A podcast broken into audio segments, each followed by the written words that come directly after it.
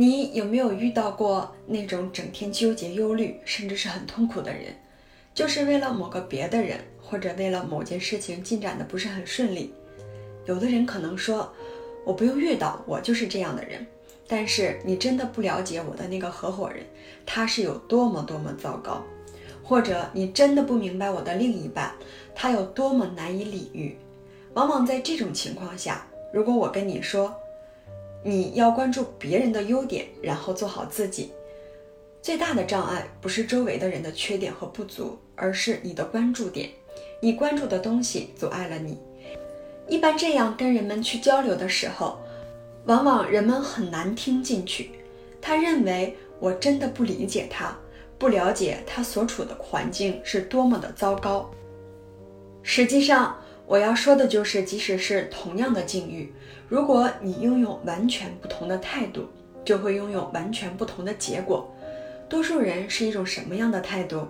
比如说，命运或生活给了我们一个酸柠檬，很酸的柠檬，那多数人会怎么说？他会立即放弃，并且说：“我的命怎么这么苦呢？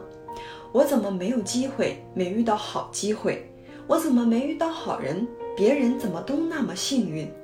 所以有些人就会陷入自怜抱怨的情境中。但是态度积极的人或者成功者，他们会怎么说？当他得到一个酸柠檬，他会说：“我可以从这次不幸中学到什么？”怎样才能改善我目前的境况？最重要的是，他会把这个酸柠檬榨成一杯甜的柠檬汁。有一位叫瑟尔玛·汤普森的女士，在她的回忆录中是这样描述的：在战争的时候，我丈夫驻防加州沙漠的陆军基地，为了能经常和他相聚，我搬到附近去住。那实在是个可怕的地方。我简直真是没有见过比那更糟的地方了。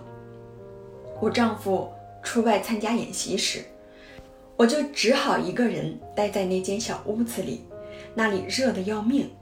仙人掌树荫下的温度高达华氏一百二十五度，没有一个可以谈话的人，风沙很大，所以我吃的、呼吸的都充满了沙子。我觉得自己倒霉透顶了。而且觉得自己很可怜，于是我写信给我父母，告诉他们我放弃了，准备回家。我一分钟也不能再忍受了，我情愿去坐牢，也不愿意待在这个鬼地方。我父亲的回信只有三行，这三句话常常萦绕在我心中，并改变了我的一生。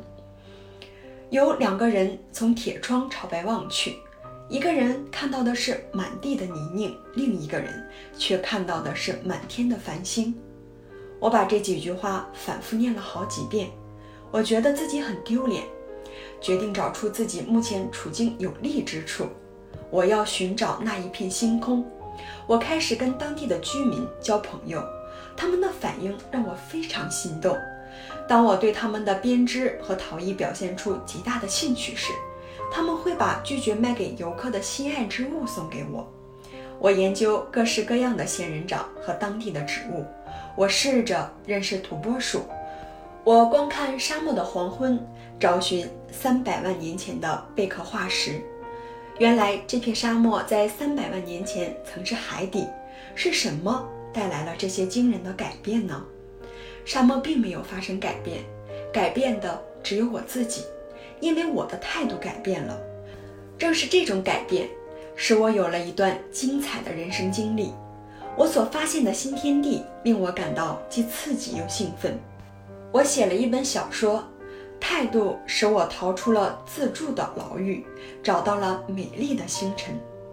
威廉曾经说过：“人生最重要的不是你运用所拥有的，因为任何人都会这样去做。”真正重要的课题是如何从你的挫折中获利，这才是需要真智慧。所以这集讲读的轻松快乐生活的原则是：当命运交给你一个酸柠檬，你得想办法把它做成甜的柠檬汁。